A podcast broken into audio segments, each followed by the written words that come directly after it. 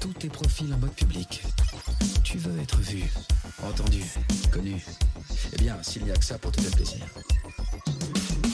Les pirates ont pénétré et détruit les systèmes informatiques de nombreuses entreprises en introduisant plusieurs virus. C'est pas un virus, c'est pire, c'est un verre. Un verre, un verre. Wow, accrochez-vous, l'émission commence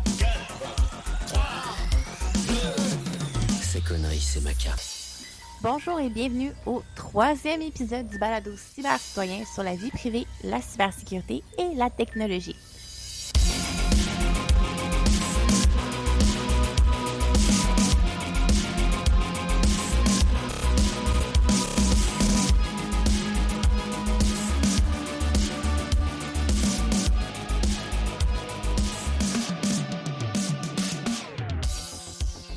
Mon nom est Catherine, je suis votre animatrice pour aujourd'hui et je suis accompagnée de Sam Harper et Mélanie qui se joindra à nous pour un segment sur euh, les questions du public.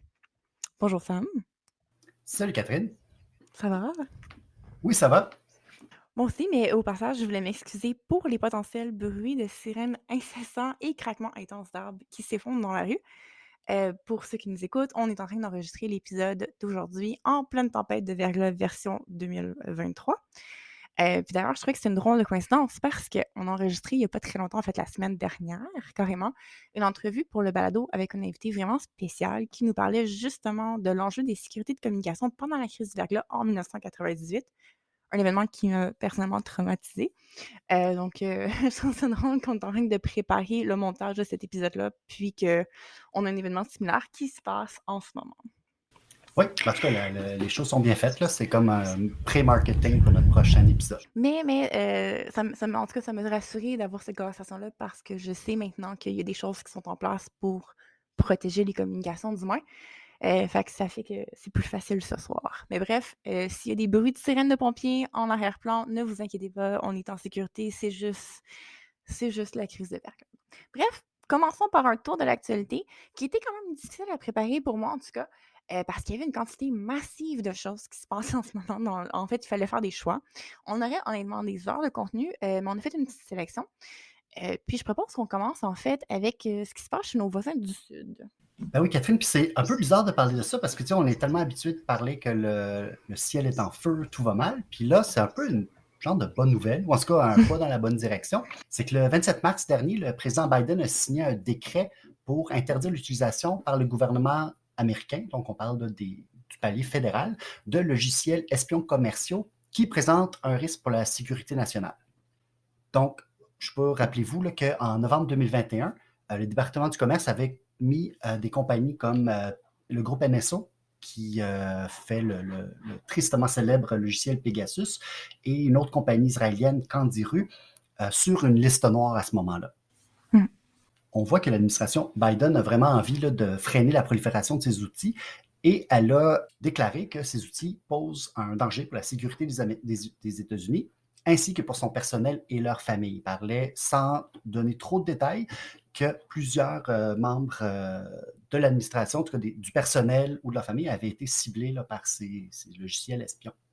Autre fait intéressant, la Maison-Blanche admet aussi que même des acteurs dans les pays démocratiques utilisent ces logiciels-là de façon pas toujours légale et pas toujours euh, selon les, meilleurs standards.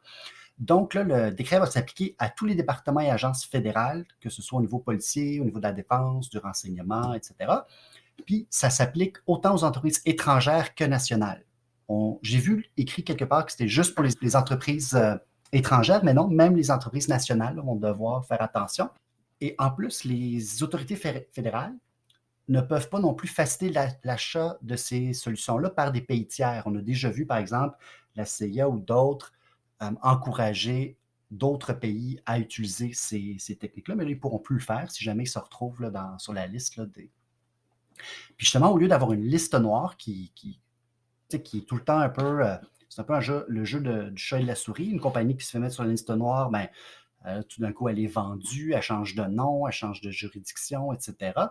Mais cette fois-ci, c'est vraiment selon certains critères que si jamais les logiciels espions sont utilisés contre le gouvernement américain ou un citoyen américain, euh, si jamais c'est vendu à des acteurs étrangers euh, qui l'utilisent contre des militants, des dissidents, etc., des journalistes, ou si jamais c'est utilisé dans des États qui sont reconnus pour, abuser des, droits humains, etc. Fait qu'à ce moment-là, les compagnies, maintenant, ils vont avoir un choix. Est-ce que je veux avoir le gouvernement américain comme client, qui est, somme toute, un énorme client pour ce genre de, solution-là, ou est-ce que, ben, finalement, je fais le ménage dans mes autres clients? Quelques petits bémols peut-être. c'est un pas dans la bonne direction, mais ce n'est pas, pas, pas, la fin du monde. Pour ça s'applique seulement aux entités commerciales. Fait que, ça ne change rien à l'espionnage qui est fait par la NSA et les autres qui ont leur propre logiciel espion là, maison puis non plus pas à l'espionnage, donc l'espionnage que le gouvernement fait. Euh, ça permet la surveillance de militants aux États-Unis, mais un peu, ce qui est un peu sous-entendu, c'est que si c'est fait aux États-Unis, c'est parce qu'on a appliqué la loi puis on respecte les droits, entre guillemets, ce qu'on sait qu'il n'est pas tout le temps vrai. Donc, c'est ça. Fait que c'est quand même un, pas dans la bonne direction. Définitivement. Surtout, je me rappelle quand je, quand je travaillais en fait à Radio-Canada, c'était quand même une des craintes qu'on avait beaucoup, ce genre de logiciel-là. Euh, puis définitivement, le fait justement que, ben, en Pegasus, entre autres, qui, qui agit un peu de façon, euh, ben, qui accepte certains clients, que peut-être que dans un cas comme ça, où est-ce que les États-Unis mettent une ligne dure, ça l'aiderait à du moins diminuer l'impact, mais c'est ce qu'il y aurait juste d'autres entreprises qui poperaient, ou des divisions qui permettraient de servir ces clients-là, puis la division clean qui servirait les États-Unis. Il y a probablement beaucoup de loopholes encore à exploiter pour ce genre de ça. Le marché des logiciels d'espionnage est tellement lucratif, j'ai l'impression, surtout quand tu deals avec des agents étatiques, que à quel point il y a du. Est-ce que, est que le projet de loi est du mordant? Est-ce que tu sais le décret s'il y a comme des conséquences? C'est ça. Il n'y a pas de, conséquences dans le sens qu'il n'y a pas de, sanctions qui sont attribuées à ça. La conséquence, c'est que tu ne peux pas être un client un fournisseur de l'État américain. C'est un peu ça la conséquence. Donc, mm-hmm. par exemple, dans l'exemple de NSO, s'il n'était pas déjà sur une liste noire, mais le groupe NSO ne pourrait pas vendre sa solution aux États-Unis. Ça fait poser des questions de à quel point c'est un pouvoir de négociation, puis ça sous-entend à quel point est-ce que les États-Unis achetaient ce genre de solution-là pour que ça n'en soit potentiellement un, un, aspect de négociation, de dire si tu n'agis pas comme je veux, je coupe les fonds? Non? Ben Il y a comme un sous-entendu de comme. Je veux dire, on le sait que c'est. Je veux dire, même après que le groupe NSA avait été mis sur la liste noire, le gouvernement a signé une entente avec le groupe NSO. Mm-hmm. OK.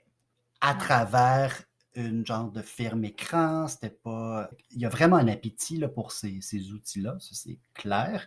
On le sait aussi qu'ils ont, le, FBI utilise un autre, une autre compagnie. C'est pas un groupe NSO, c'est euh, une autre compagnie. L'autre chose, c'est que cette loi-là, ben, ce, décret-là, c'est pas une loi, c'est un, décret, un executive order, comme ils disent en anglais, s'applique pas non plus au niveau des États. les, les, échelons plus bas, hmm. eux, sont pas appliqués. Puis on sait que là aussi, il y a des tendances là, vers, euh, vers la surveillance. Bref, à surveiller, à garder en tête.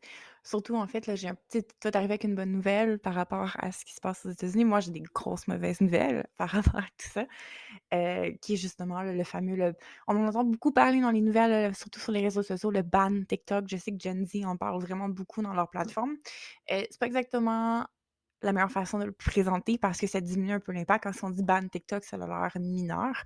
Mais dans les faits, en fait, c'est plus un projet de loi très, très, exhaustif qui, est le S686, S pour Sénat, qui est le Restrict Act, qui a été présenté en ce moment, qui est en cours de discussion. Pour vous mettre en contexte, le projet S686, donc le S pour Sénat, aussi appelé Restrict Act, c'est un projet de loi américain qui va viser à étendre les compétences du département américain de la sécurité intérieure en matière de cybersécurité en mettant l'accent sur les menaces dites étrangères. Euh, le RESTRICT, en fait, c'est un acronyme qui euh, veut dire le Restricting the Emergence of Security Threats that Risk Information and Communication Technology. Ce projet de, ben, ce, projet de loi, en fait, va couvrir les technologies qui sont affiliées aux, euh, encore une fois, entre guillemets, adversaires de l'Amérique, notamment Chine, Russie, Corée du Nord, Iran, Cuba et Venezuela. Ce qui est important à souligner avec le projet, en fait, c'est que, ben, il couvre beaucoup de choses.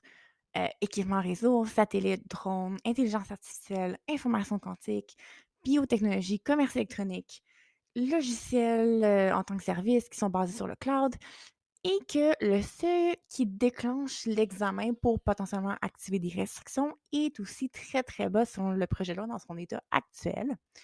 Euh, pour des trucs plus matériels, on parle d'un million d'unités vendues aux États-Unis. Pour les applications et services logiciels, on parle d'un million d'utilisateurs actifs annuels, c'est aux États-Unis. Ce qui n'est pas beaucoup en tant que tel, surtout à l'échelle justement de la population américaine. Deuxièmement, euh, c'est une extension quand même assez considérable d'un pouvoir exécutif. Euh, le projet de loi donne quand même au président euh, le pouvoir d'agir très, très, très rapidement avec l'autorisation légale du Congrès pour interdire ou carrément le bloquer l'accès de ces technologies-là aux États-Unis.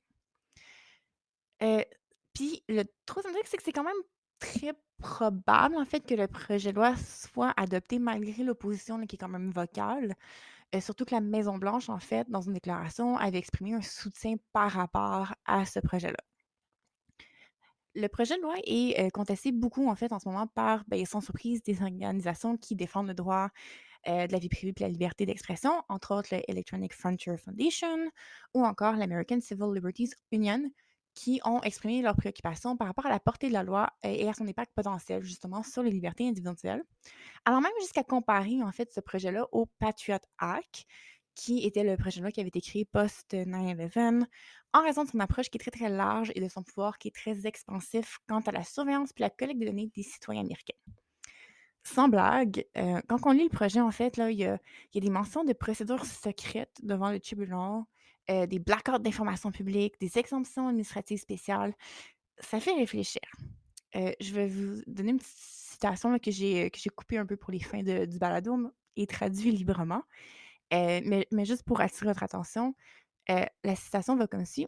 Si une action civile conteste une action ou une décision prise en vertu de cette loi, les informations doivent être soumises ex parte et à huis clos au tribunal et le tribunal doit maintenir ces informations sous scellé.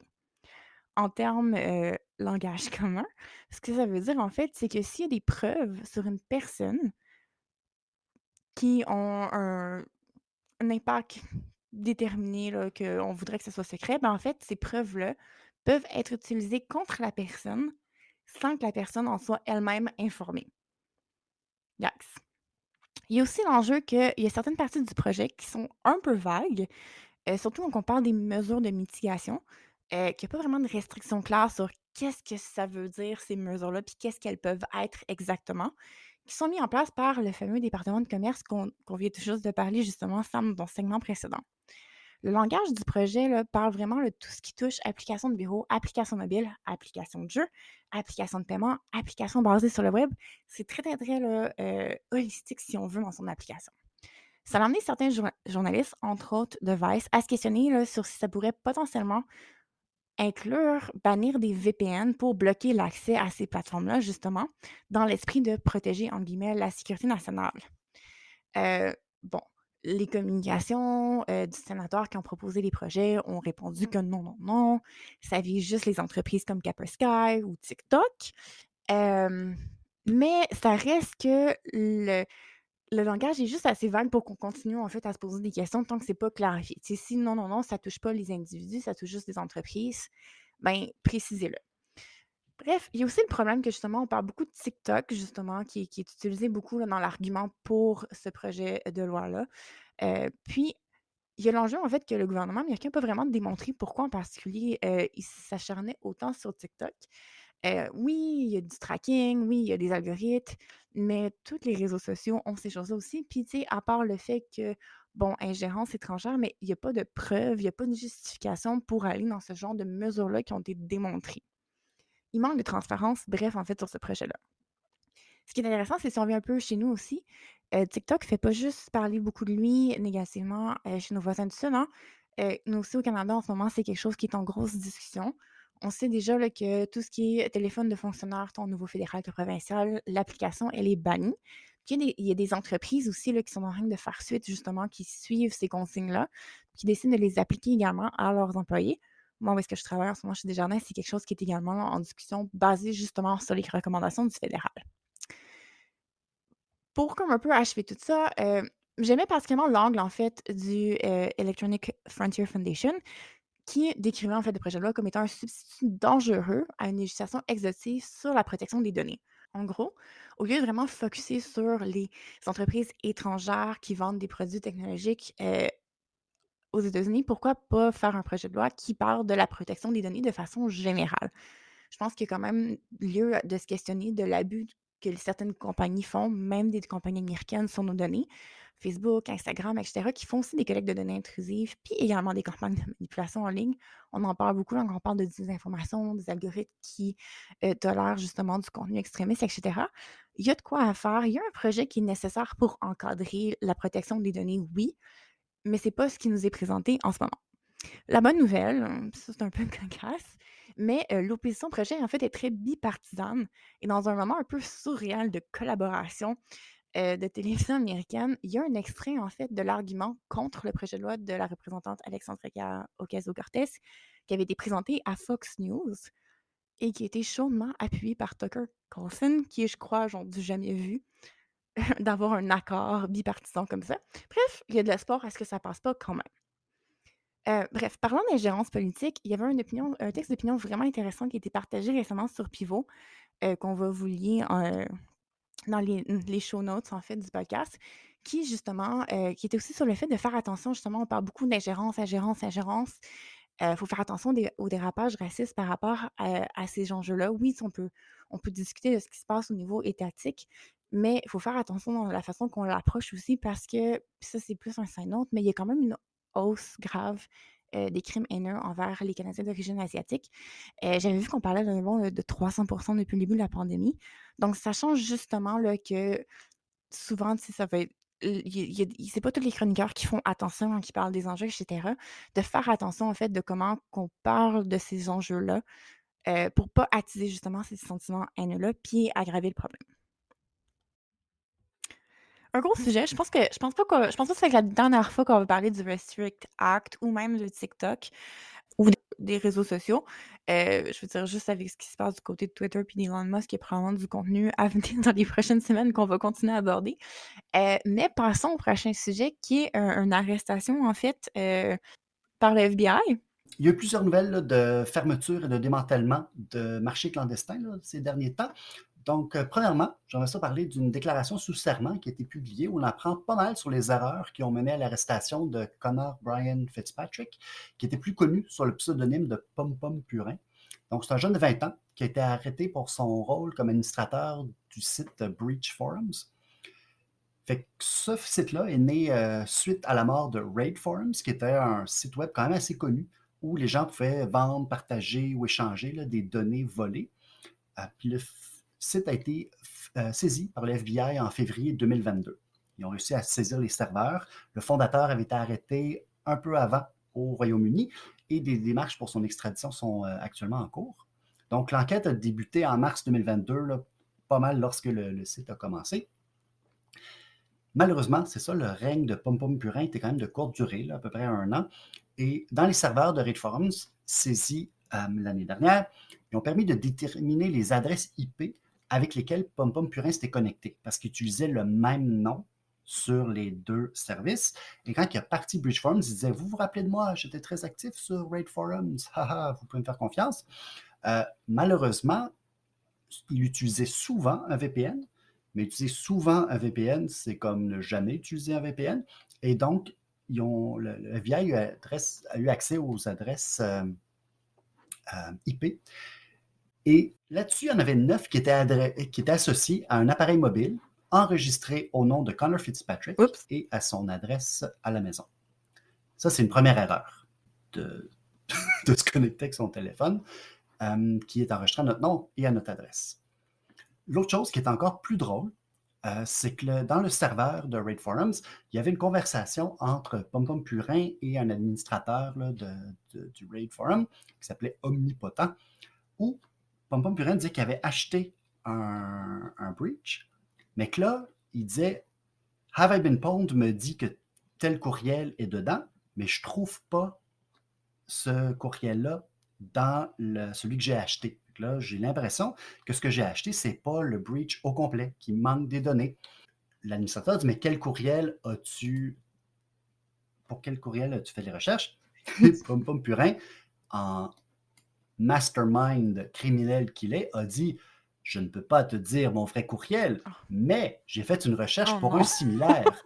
Connor Fitzpatrick 02 à gmail.com. Oh non.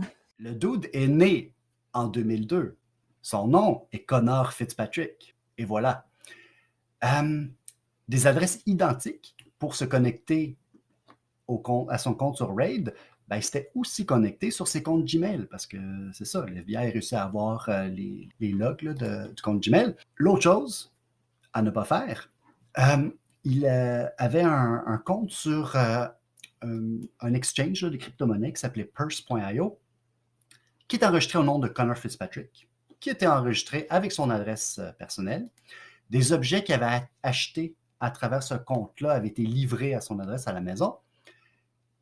Mais la seule source de Bitcoin qui arrivait dans ce compte-là provenait exclusivement d'un wallet que le brillant criminel Pom Pom Purin avait mentionné sur Raid Forums et sur Breach Forums. Donc, les enfants, si vous entendez ça, ne faites pas ça à la maison. Même avec la supervision parentale, c'est pas une très bonne idée. Ok, mais honnêtement, si tous les vilains du web étaient aussi amateurs, on aurait juste plus de job, personne en cybersécurité. Moi, c'est quand même un kid de 20 ans. là. Je veux dire, Mais- faut- il en tout cas, il va avoir le temps d'apprendre. En prison? Oh my god! C'est ça. Ok. Wow. L'autre démantèlement, c'est par des gens comme pas mal plus professionnels. C'est le forum Genesis. Les autorités ont saisi le nom de domaine pour euh, un des marchés clandestins les plus populaires en ce moment, qui s'appelait Genesis ou euh, Genesis Market, qui est apparu à peu près en 2017-2018. C'était un site là, qui vendait justement des accès à des comptes. Euh, il avait sa notoriété principalement grâce à la qualité des accès qu'il proposait il avait développé un système qui permettait de copier l'empreinte digitale de- des usagers dont le compte avait été compromis. Donc, c'est ça. L'empreinte digitale qui était recopiée, c'est par exemple la version du furteur que vous utilisez, les cookies qui sont euh, enregistrés dessus, etc., l'adresse IP de laquelle vous connectez. Donc, à ce moment-là, non seulement les pirates avaient le mot de passe et le courriel pour se connecter, mais aussi comme un peu semblant que ce soit euh, vous. C'est un site qui avait une facture très professionnelle. On pouvait effectuer des recherches là, pour des noms de compagnie, pour des marques spécifiques, pour un site web, pour des cartes de crédit, etc. Puis, à l'aide du logi- logiciel malveillant, les pirates recevaient même des mises à jour de leurs victimes. Fait que tu pouvais voir si, par exemple, les cookies avaient changé, si l'adresse IP avait changé, etc.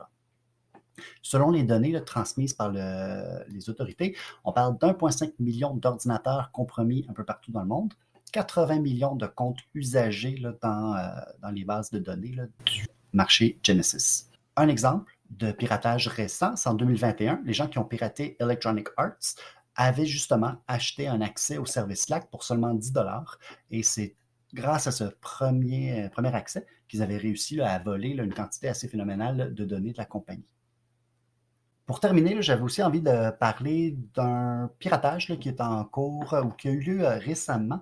On a appris récemment que des pirates avaient compromis l'application de téléphonie IP de 3CX dans ce qu'on appelle une attaque de chaîne d'approvisionnement. En anglais, on dit un supply chain attack. Ça, c'est quand les pirates, au lieu d'attaquer chaque compagnie individuellement, ils vont attaquer un fournisseur. Puis à ce moment-là, ils vont modifier le code, par exemple, d'une application que ce fournisseur-là a fait pour, à ce moment-là, le répandre à tous les clients de cette compagnie-là. Dans ce cas-ci, 3CX font des systèmes de, solutions téléphoniques et ils créent des applications pour Mac et pour Windows qui permettaient de répondre au téléphone à l'ordinateur. C'est le genre de solutions qui sont utilisées surtout dans les grandes compagnies. Puis à ce moment-là, quand les clients de la, la compagnie téléchargeaient les nouvelles versions de l'application, ben, ils se faisaient pirater. Ça rappelle d'autres attaques du même genre. Euh, dans les dernières années, il y a eu Axelion, par exemple. Plus récemment encore, c'est Go Anywhere qui a été utilisé par le groupe Clop euh, pour vraiment voler des données là, dans de- des dizaines et des dizaines d'entreprises. 3CX avait quand même des gros clients. On parle de Coca-Cola, BMW, Honda, Air France, Ikea. Ce pas des petits joueurs. Il semblerait que cette attaque soit liée au groupe Lazarus, une entité qui est liée au gouvernement de la Corée du Nord. Et quelques jours plus tard, et c'est vraiment très on-brand pour la Corée du Nord, les victimes de ces attaques ont trouvé des portes dérobées et les pirates ciblaient principalement des entreprises de crypto-monnaies. Le groupe Lazarus, d'ailleurs, est un des rares groupes étatiques à être motivé principalement par des raisons financières. Euh, la Corée du Nord se finance beaucoup de cette façon-là. Et euh, si jamais ça vous intéresse, il y a la BBC qui a sorti une série de balados extraordinaires qui s'appelle The Lazarus Heist, qui vaut vraiment la peine, qui rentre vraiment dans les détails de les pirates, comment ça fonctionne, c'est qui ces gens-là, c'est quoi leurs actions. En tout cas, ça vaut vraiment la peine de l'écouter. On pourrait continuer à changer d'actualité pendant des heures, mais pour l'instant, passons à notre section questions du public. Cyber Citoyen répond à vos questions.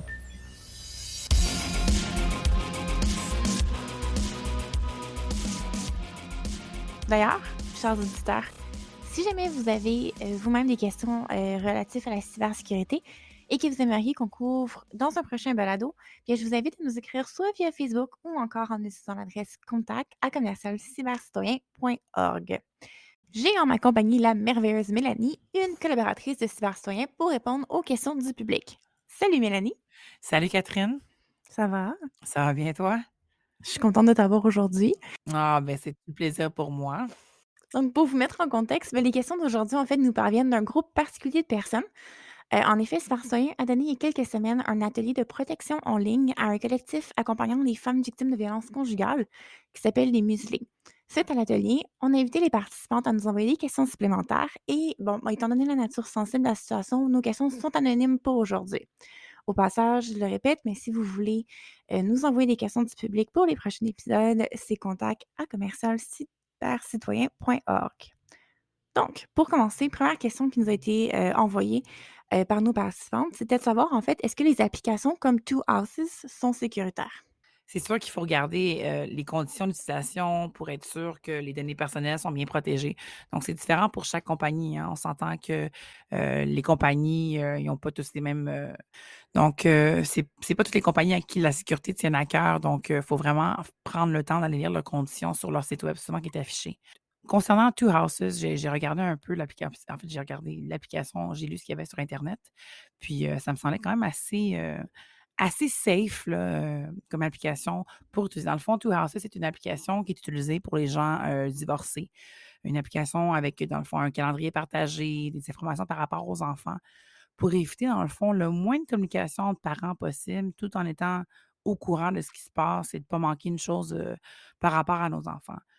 Donc, ce que j'ai remarqué, dans le fond, c'est que leur politique de sécurité est quand même assez bien ils prennent en compte que la situation entre les parents n'est pas toujours belle.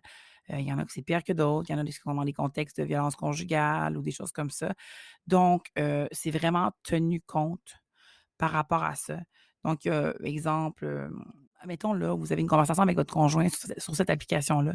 Puis c'est, bon, vous, comme question de limiter, dépendamment si c'est un jugement de la cour ou peu importe, ben si l'autre parent ne respecte pas ce qu'il a respecté par rapport au jugement de la cour, ben puis qui utilise ce médium pour vous communiquer avec vous, même s'il n'est pas supposé, bien, sachez que les conversations ne peuvent pas être effacées. Donc, vous pouvez les garder, ça peut être utilisé contre l'autre personne. Euh, donc, ça peut être à votre, avantage d'avoir euh, ce genre de, chat-là qui ne s'efface pas, euh, puis qui peut être utilisé après en cours ou avec la police. C'est intéressant parce que dans le contexte de la formation, on avait mentionné justement l'importance de conserver les preuves. Oui, Donc, c'est sûr que d'utiliser une application qui va vraiment conserver de façon permanente une archive des conversations, Oui, c'est un avantage dans un contexte comme celui justement d'une séparation avec la violence conjugale. Exactement. Donc, on ne peut pas effacer rien. Donc, les preuves, les, les, les paroles s'envoient, les écrits restent concernant Two Houses dans le fond, c'est ça. Tout est à votre disposition dans l'application pour éviter le contact le plus possible avec l'autre parent. Par exemple, les demandes de paiement pour les activités. Vous pouvez juste envoyer un une genre de requête. Bon, le tel montant est demandé, vous pouvez le payer. les calendriers partagés, aussi les informations médicales de votre enfant. Donc, ça avait été chez le médecin avec l'enfant sur votre semaine de garde, ben, vous n'avez pas besoin d'y parler directement à l'autre parent pour lui dire, mais écoute, donc voici ce qu'il en est euh, par rapport à l'enfant, c'est ce qui s'est dit euh, avec le médecin, voici l'information. Ben, mettons, il fait l'anémie maintenant, il doit prendre tel médicament. Ben, il y a une disposition dans l'application pour vous pour mettre cette information-là, pour encore une fois limiter le plus possible euh, les contacts avec l'autre parent. J'avais vu qu'il y avait aussi la notion d'avoir un médiateur qui peut être ajouté aux conversations. Tout à fait, oui, c'est ça, j'en ai à ça. Euh, l'accès euh, peut être donné à un médiateur, un travailleur social. Donc, c'est vraiment un dossier très, euh, très intense. l'accès peut être donné au médiateur. Comme ça, vraiment, il n'y a absolument aucun contact, même pas un chat, rien. C'est le médiateur qui gère ça entièrement. C'est vraiment une superbe application par rapport à ça. Aussi, les informations sur l'application peuvent être données aux forces de l'ordre si besoin. Donc, c'est vraiment là, très, très bien. Ils ont vraiment pensé à toutes les situations parentales possibles, autant bonnes que mauvaises. Vraiment, c'est assez bon. Pour la vie privée en général, c'est relativement standard côté terme. mais ce qui est à considérer que, bon, les third-party apps pour de la publicité sont possibles. dans le fond, vous, en, vous pouvez cocher que vous ne vous êtes pas intéressé à faire partie de ça. Puis bon, encore ben, les fameux Google Analytics, puis euh, les autres cookies à, à, à- considérer que, bon, c'est plus pour, dans le fond, traquer vos habitudes de vie, tout ça pour les annonces, euh, pour la publicité, pardon. Donc, euh, comme un peu n'importe quelle application dans le fond, mais bon, moi, le, la- les, pour les, les, les troisième tiers, vous pouvez au moins vous cocher que vous ne voulez pas être proposé des annonces vous concernant. Donc, le petit téléphone qui écoute vos habitudes de vie. Donc, vous pouvez cocher que vous n'êtes pas intéressé à cela. Donc, oui, en général, euh, Two Houses, très bonne application dans, des, situations de violence conjugale ou même pour, encore une fois, un parent avec une. Si vous voulez tenir le plus nécessaire, vous n'avez pas nécessairement une bonne relation en général où la communication passe mal, super bonne application. Génial, OK. Donc, une bonne application avec l'option de opt-out pour les trucs euh, de publicité. Oui, Donc, exactement. thumbs up là-dessus. Parfait. Oui, tout à fait. Euh, la deuxième question qui nous avait été envoyée est encore une fois dans un contexte un peu plus là, euh, de violence active, si on veut. Puis la personne demandait comment se protéger, en fait. Elle mentionnait le terme arnaque, mais dans un contexte de, de, de, de s'assurer, comment s'assurer en fait qu'il n'allait pas avoir de, de spyware ou de stalkerware sur la tablette de son fils lorsque justement la tablette de l'enfant transige entre les deux maisons? Mais c'est sûr que la meilleure solution, c'est laisse le iPad chez papa. ça, c'est sûr et certain que, bon, il n'y a, a rien qui bat ça, mais dans un contexte où, que, bon, il y a moins de moyens, puis il y a une, une tablette chez maman et chez papa, qui ne peut pas avoir, une- dans le fond, une tablette chez maman et chez papa, mais il y a une tablette. C'est souvent le cas, d'ailleurs, moyen ou pas, là, maintenant, on ne peut pas avoir trois tablettes par enfant. Euh, ben écoutez, vous pouvez commencer premièrement, si vous avez une crainte que le père pose des logiciels d'espionnage, des choses comme ça. Tout d'abord, il faut s'assurer que quand l'enfant arrive, euh, même, même pas quand il arrive, que en général, que vos clouds communs, mettons vous avez un iPad, c'est souvent dans le cas de, de, de- de Apple, c'est désactiver les clouds communs. Donc, euh, euh, c'est c'est s'assurer que justement le, votre cloud n'est pas nécessairement installé sur le iPad, comme ça, mais ce que vous uploadez, ou des fois, même des fois, les messages textes, on peut les voir en live de votre téléphone sur un iPad. Donc, c'est vraiment s'assurer que le cloud est fermé pour pas que le papa espionne ou la maman, la maman espionne les conversations euh, lorsque l'enfant est chez l'autre parent, ou même quand le- l'enfant est chez lui, puis qu'il espionne et puis les, les moindres mouvements, surtout en situation de violence conjugale. hein, c'est des choses qui arrivent très souvent s'assurer que la localisation est fermée, donc que votre enfant, que, l'autre parent ne sait pas où est l'enfant en, live en tout temps. Là, c'est vraiment important de s'assurer que la localisation est fermée pour ne pas avoir aucune trace de vos déplacements. Euh, s'assurer que l'enfant a son propre compte Apple et non le vôtre. C'est souvent l'option qu'on fait. Bon, il faut rajouter une carte de crédit, là, tout ça. Vous mettez votre compte parce que votre carte de crédit est déjà enregistrée. Non, créez un propre compte pour l'enfant. Au pire, rentrez votre carte de crédit. Ça, c'est pas grave, mais au moins l'information de la carte de crédit qui est là, euh, c'est quand même pas votre compte personnel avec toutes vos informations. euh, vous pouvez risquer aussi de, de faire uploader tout, euh, tout dans le fond, de, de- de télécharger toute l'information sur un nouveau iPad en ayant ce compte-là puis ce mot de passe-là. Donc, c'est vraiment important de ne pas avoir un compte commun là-dessus puis s'assurer que l'enfant a votre propre compte. Euh, aussi, ben, c'est important de faire un des scans réguliers sur la tablette pour s'assurer qu'il n'y a pas de keylogger ou des logiciels qui pourraient enregistrer vos conversations. Donc, un keylogger, pour les gens qui ne savent pas, c'est une- un logiciel qui va enregistrer les frappes de la personne. Donc, euh, si elle rentre son mot de passe euh, avec le clavier, bon, ça va enregistrer de ce que vous ren- tout ce que vous rentrez, là, les conversations, le mot de passe, tout ça. Fait que le- du moment que vous rentrez votre mot de passe là-dessus, pour Apple, pour euh, Apple Store, des choses comme ça, ben, ça va être enregistré et après, la personne peut ouvrir un logiciel qui est souvent caché là, en rentrant un, un- site web, dans un site web, peu importe, il y a plein de façons de le faire. Vous assurez que, euh, que dans le fond, c'est ça, que votre mot de passe n'a pas été enregistré pour que cette personne puisse accéder à tous vos comptes sans que vous nécessairement vous le sachiez. Surtout si votre, euh, votre MFA n'est pas, pas activé sur vos comptes, ben, la personne peut rentrer avec un, mot de passe. C'est moins en moins commun, en fait. C'est sûr que c'est une bonne chose pour ça en, années, en, 2023 d'avoir des MFA parce que du moment que quelqu'un se, connecte avec votre, mot de passe, au moins vous avez cette double protection pour vous protéger. Mais bon, c'est toujours mieux, euh, c'est pas infaillible ça non plus. Donc, c'est toujours mieux de, de, faire des scans réguliers, vraiment s'assurer qu'il n'y a vraiment aucun logiciel espion ou keylogger. Donc, je vous dirais, c'est pas mal ça en général à respecter. Si vous respectez ça, je vous dirais que au moins 95% de vos problèmes vont être réglés. Mais encore une fois, comme je disais au début, vraiment, votre meilleure option, c'est vraiment de, prendre l'iPad puis de le sacrer dans un sac de Faraday quand on arrive à la maison. C'est un sac qui va bloquer tous les coups, tout, ce qui est Wi-Fi, tout ce qui est, qui est, data. Donc, vous avez vraiment aucun problème. C'est comme le mettre dans un bloc de béton, le merci, bonsoir. Mais bon, on, va être réaliste. Les enfants, ça ne va pas se passer son iPad pendant une fin de semaine. Hein?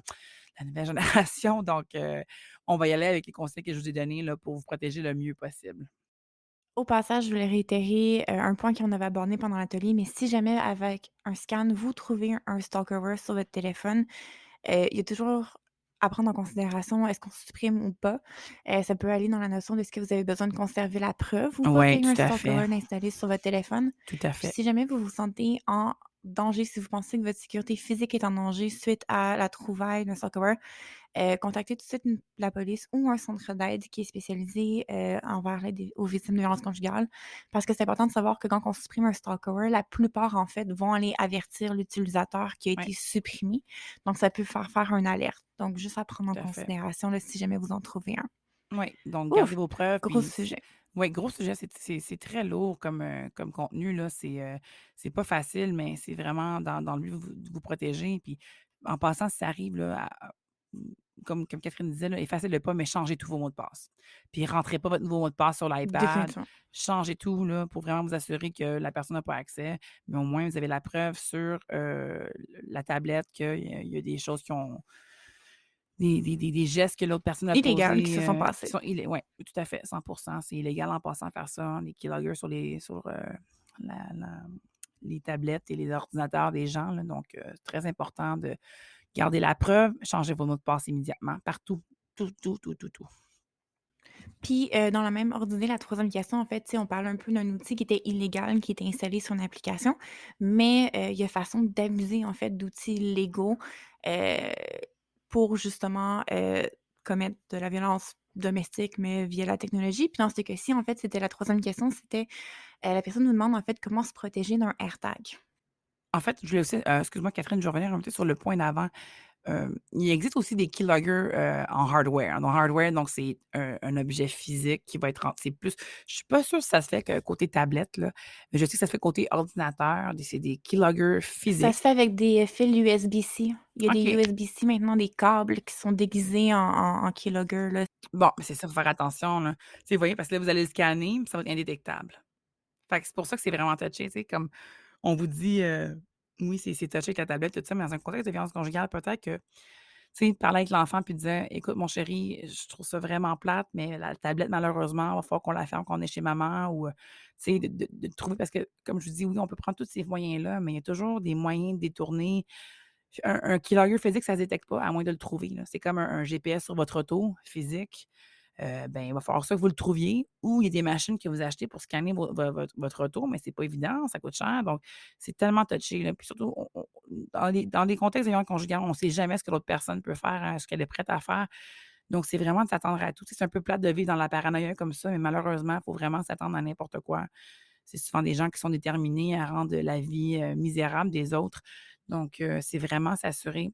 Comme je vous dis, la meilleure solution, c'est de le mettre dans le fond d'un sac, mais c'est ça. Faut vraiment Si vous voyez des comportements bizarres, que votre ex commence à savoir où est-ce que vous allez, quand vous allez, puis vous ne comprenez pas trop y a, pourquoi cette information-là, puis vous avez quand même scanné la tablette, bien moi, j'irais peut-être chercher dans le physique. Donc, c'est ça. Non, mais justement, parlant d'objets physiques, euh, les AirTags, justement, qui sont un outil qui peuvent être détournés, hein, c'est un outil qui est très légitime. On peut s'en servir pour trouver ses clés ou mettre sur le collier de son chien, mais qui peuvent être également utilisés pour être cachés dans un sac à dos euh, ou mis dans le fond de la voiture ou dans le porte-bébé, etc. Fait comment est-ce qu'on fait pour les détecter, en fait? Il faut vraiment s'assurer que votre téléphone est toujours à jour. Hein, euh, Android ou iPhone, ça ne dérange pas. Là. Toujours vous assurer que vos mises à jour de sécurité, vos mises à jour de, de logiciels sont faits en tout temps. Premièrement, c'est une, bonne pratique en sécurité de le faire parce que ça vous protège d'attaques et tout ça. Et euh, c'est aussi pour vous assurer que vos logiciels fonctionnent correctement. Donc, c'est sûr, euh, pour iPhone, c'est ça. Donc, c'est vraiment important de vous faire la mise à jour parce que ça va vous informer quand vous avez un AirTag qui est non synchronisé, qui est près de vous. Donc, euh, si c'est un AirTag, dans le fond, qui n'est pas connu, qui- que vous n'avez pas synchronisé avec votre téléphone, qui ne vous appartient pas, mais ça va vous dire Hey, un instant, il y a un AirTag pas loin de toi qui suit depuis 20 minutes, il n'est pas synchronisé avec moi, qu'est-ce qui se passe? Euh, là, c'est de faire Oh, oh, c'est où? Fait que là, vous cherchez, vous le trouvez. Il y a un mode pour le faire biper, hein, quand on est sur l'application. On peut dire comme c'est pas mon c'est pas mon AirTag. Au moins rassurez-vous là, Ouais, vous ne chercherez pas pendant une de pendant trois heures. Oui. Ça va biper. Ah, c'est bon à savoir. Parce que c'est aussi le, cas sur la- l'application. Dans le fond, il y a une application qui s'offre aussi sur Android qui s'appelle euh, si vous n'avez pas un iPhone puis que vous avez peur pour un AirTag. euh, je pense qu'il y a aussi des, des, euh, des- des tags Samsung aussi là, pour, euh, pour Android. C'est sûr que c'est un Android, mais bon, au cas où le AirTag, vous savez que la famille de l'autre côté, c'est plus Apple qui, qui se fait, ben, si vous prenez l'application, c'est une application que vous, pouvez vous procurer sur le, App Store, le Play Store en fait, euh, le Hacker Detect. Donc, euh, l'icône est représentée avec un cercle, un genre de radar, puis c'est une application officielle de Apple. donc, vous pouvez la, facilement la retrouver sur, sur le, le Play Store.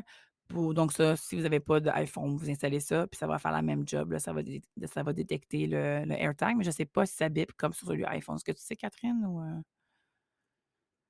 Je me suis tu peux le faire jamais biper? euh, penchée sur les fonctionnalités précises, mais d'après moi, vu que c'est quand même une application qui est développée par Apple, Il doit avoir les mêmes il doit avoir les, les mêmes fonctionnalités euh, de base. C'est que c'était quand même justement une application qui était, dé- qui était créée par Apple en réaction à des communautés justement de gens qui étaient vraiment inquiets de comment ces AirTags-là pouvaient être contournés dans un contexte justement de stalking, etc. Mhm. Euh, donc, définitivement, d'après moi, euh, les fonctionnalités doivent être euh, similaires du moins. Puis, encore une fois, si vous trouvez le tracker, euh, jetez-le pas aux poubelles Non, nécessairement, mais si vous avez un sac de Faraday ou genre dans du papier d'aluminium bien emballé Oui, pour couvrir justement les ondes, oui, euh, puis gardez-les comme preuve justement que euh, il y a eu ça qui a été déposé dans le sac à dos de votre, euh, votre enfant quoi que Puis eux vont pouvoir le, le retracer par la suite à qui ça appartient. Donc, euh, même si le père dit que c'est pas à lui euh, ou la mère, peu importe le parent, là, euh, ben, c'est too late. vous l'avez trouvé, vous le gardez pour vous, Le cachez. factory code ment pas. oui, c'est ça. Il y a des choses qui ne mentent pas dans la vie, dans, au moins dans la technologie. là. Donc, vous le gardez précieusement, vous ne le redonnez pas, même si c'est tentant de le au visage de l'autre personne. là. mais bon, on, on le garde puis, précieusement, puis on remet ça aux forces de l'autre. Génial. Ben, merci Mélanie pour ton temps aujourd'hui d'avoir répondu Ça aux me fait questions. plaisir. Euh, on se revoit bientôt pour un autre segment. Bien sûr. À la prochaine. Merci à tous. Bonne journée. Et c'est ce qui conclut notre émission aujourd'hui. Si vous avez aimé ce balado, n'oubliez pas de vous en parler à vos amis et n'hésitez pas à nous donner un 5 étoiles sur Apple Podcast. Surtout, abonnez-vous pour ne rien manquer euh, des prochains épisodes. Et euh, au final, un grand, grand merci à DJ Mutante pour l'éducatif sonore. À la prochaine!